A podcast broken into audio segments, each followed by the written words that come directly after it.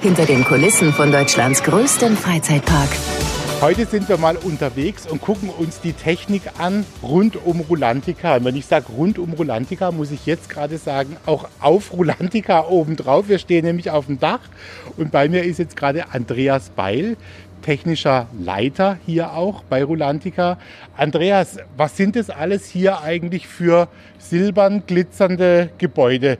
Das sieht eigentlich eher aus wie Container, aber was ist da drin? Ja, hier auf dem Dach oben stehen die große Lüftungsanlage.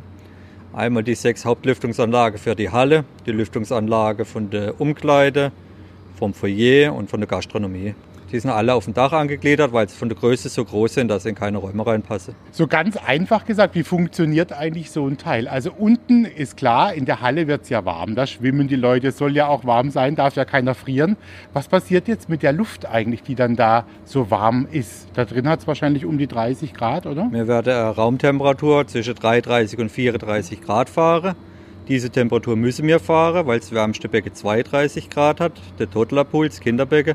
Und dementsprechend müssen wir die Luft ein, zwei Grad wärmer fahren, sonst funktioniert das Prinzip nicht.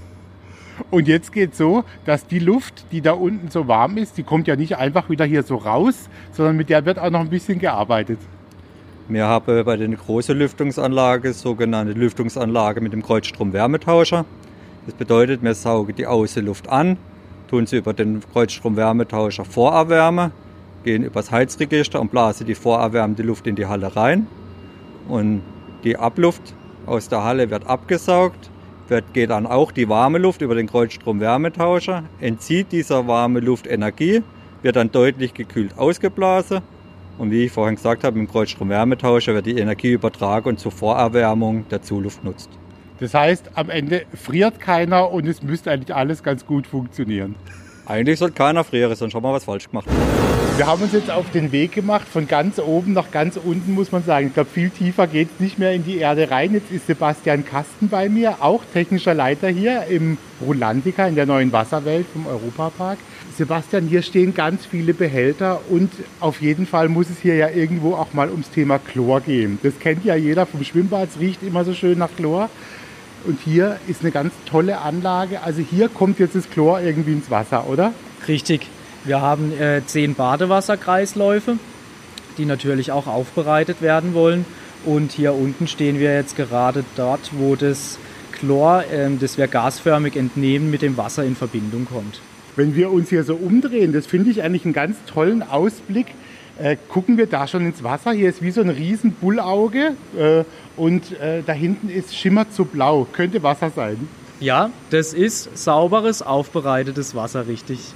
Und dann kommt es wahrscheinlich irgendwo durch und wird gefiltert. Wie läuft denn da so ganz einfach gesagt dieser Ablauf normalerweise ab? Der Ablauf läuft so ab, das Wasser fällt über die Beckenkante, dann geben wir einen Flockungshilfsstoff mit dazu, dass wir die Schmutzpartikel besser rausfiltern können. Das Filtern wird äh, über einen Sandfilter gemacht, der kombiniert mit Aktivkohle ist. Ähm, haben wir das Wasser dann mechanisch gereinigt sozusagen, keine Flocken mehr drin wird, ähm, es, wird der pH-Wert äh, angeglichen und das Chlor kommt dazu, wird sozusagen das Wasser desinfiziert und wir können es wieder zurück in den Kreislauf geben. Sebastian, wir sind jetzt wieder an so einem Fenster angekommen. Da sieht es erstmal schwarz aus und wenn ich so ganz genau hingucke, dann denke ich, sind das Steine oder was ist da drin? Äh, aber das ist ein Filter, aber nicht wie zu Hause bei der Kaffeemaschine oder vom Prinzip ähnlich. Ähm, ähnlich, wir haben hier den Filter, der mit Aktivkohle und mit Sand befüllt ist. Das Schwarze, was du hier siehst, ähm, ist die Aktivkohle. Die äh, versuchen wir, die Chlornebenprodukte damit zu entfernen. Und die Schicht, die sich darunter befindet, ist der Quarzsand, der dann wie ein ähm, Sieb, wie ein Filter funktioniert, aber natürlich mit unterschiedlichen äh, Körnungen und ich vermute mal, das hat man hier jetzt auch schon oft gehört, man achtet auch immer darauf, dass so viel wie möglich wieder genutzt wird von diesem ganzen Wasser. Das Wasser kommt wieder oben an und so. Das ist, glaube ich, ein ganz wichtiger Teil hier auch. Genau, ähnlich wie auch bei der Lüftung. Energie, Wärme kostet Geld und ähm, würde auch nur die Umwelt unnötig belasten. Deswegen versuchen wir so wenig wie möglich Wärme und auch schon aufbereitetes Wasser bzw. stabilisiertes Wasser zu verlieren.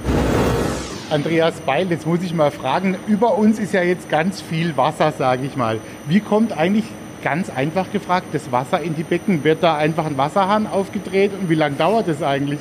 Direkt Wasser aufgedreht, nicht, aber wir entnehmen das Wasser aus dem Brauchwasserspeicher, führen es auch nochmal über die Filter, wird dann über die beim Wärmetauscher, wie bei der Lüftung, erwärmt und wird dann erwärmt im Beckekreislauf zugeführt.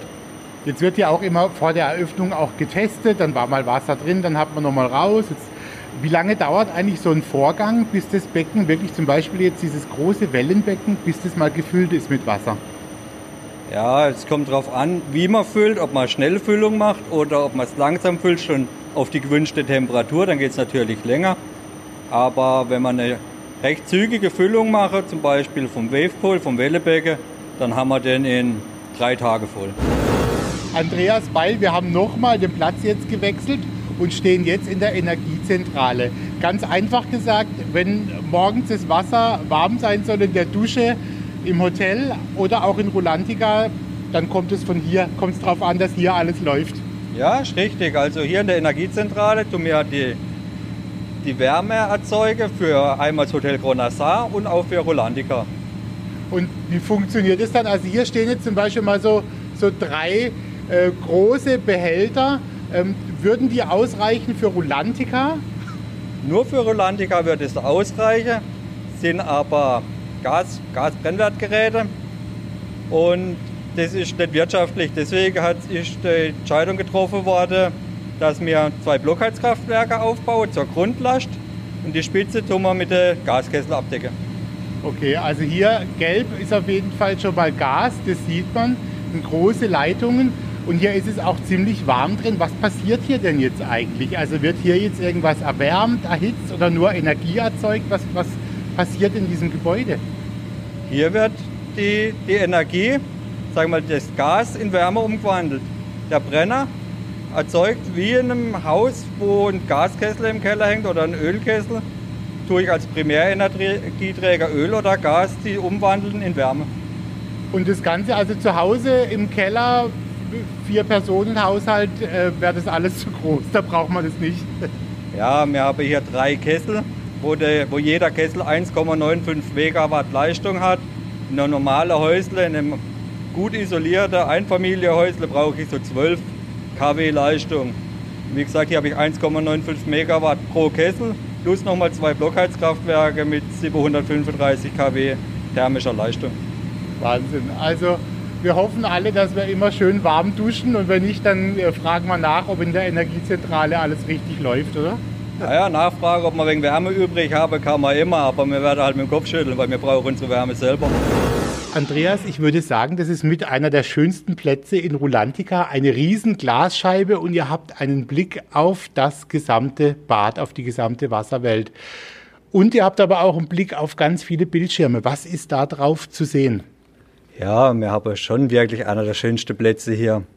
Also die Bildschirme an der Wand, da werden die ganzen Bilder vom Park, vom Wasserpark aufgenommen über die Kameras und die Fachkraft für Bäderaufsicht, wo auch hier bei uns im Büro sitzt, die beobachtet den ganzen Tag, dass es zu keinen Unfällen in Rolandica kommt, beziehungsweise dass wenn die irgendwas sehen, wo zu viele Menschen sind oder irgendwas passiert sein könnte, jemand hinschicken können. Und natürlich gibt es hier auch die technischen Sachen. Also direkt jetzt hier stehen drei Bildschirme und da kann man sich überall reinklicken, mehr oder weniger, und nachschauen, ob alles funktioniert. Ja, das ist halt so wegen die Übersicht von uns. Wir können hier die Gebäudeleittechnik, Heizung, Lüftung, Klima sehen. Auf einem anderen Bildschirm können wir schauen, wie die Blockheizkraftwerke und die Kesselanlage arbeitet. Und auf einem dritten Bildschirm habe ich jetzt aktuell die Badewasser. Bilder zu sehen, ob die Wasserwerte und alles in Ordnung ist. Sebastian, du sitzt Andreas gegenüber und dein Blick geht hier auf eine große Rutsche. Was könntest du hier auch von deinem Platz sehen? Kannst du dich da auch überall reinklicken und nachschauen? Genau, ich habe äh, grundsätzlich dieselbe äh, Zugangsberechtigung wie der Andreas.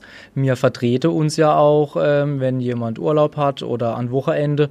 Und ähm, ich sehe auch das alles natürlich, was der Andreas auf seiner Visualisierung sieht. Dann vielen Dank, viel Freude weiterhin. Und wenn hier mal was los ist, dann besuche ich euch nochmal. Dann gucken wir, wie es aussieht mit ja, ein paar tausend Menschen im Bad. Vielen Dank. Danke auch und vergiss nicht die Badehose mitzubringen dann.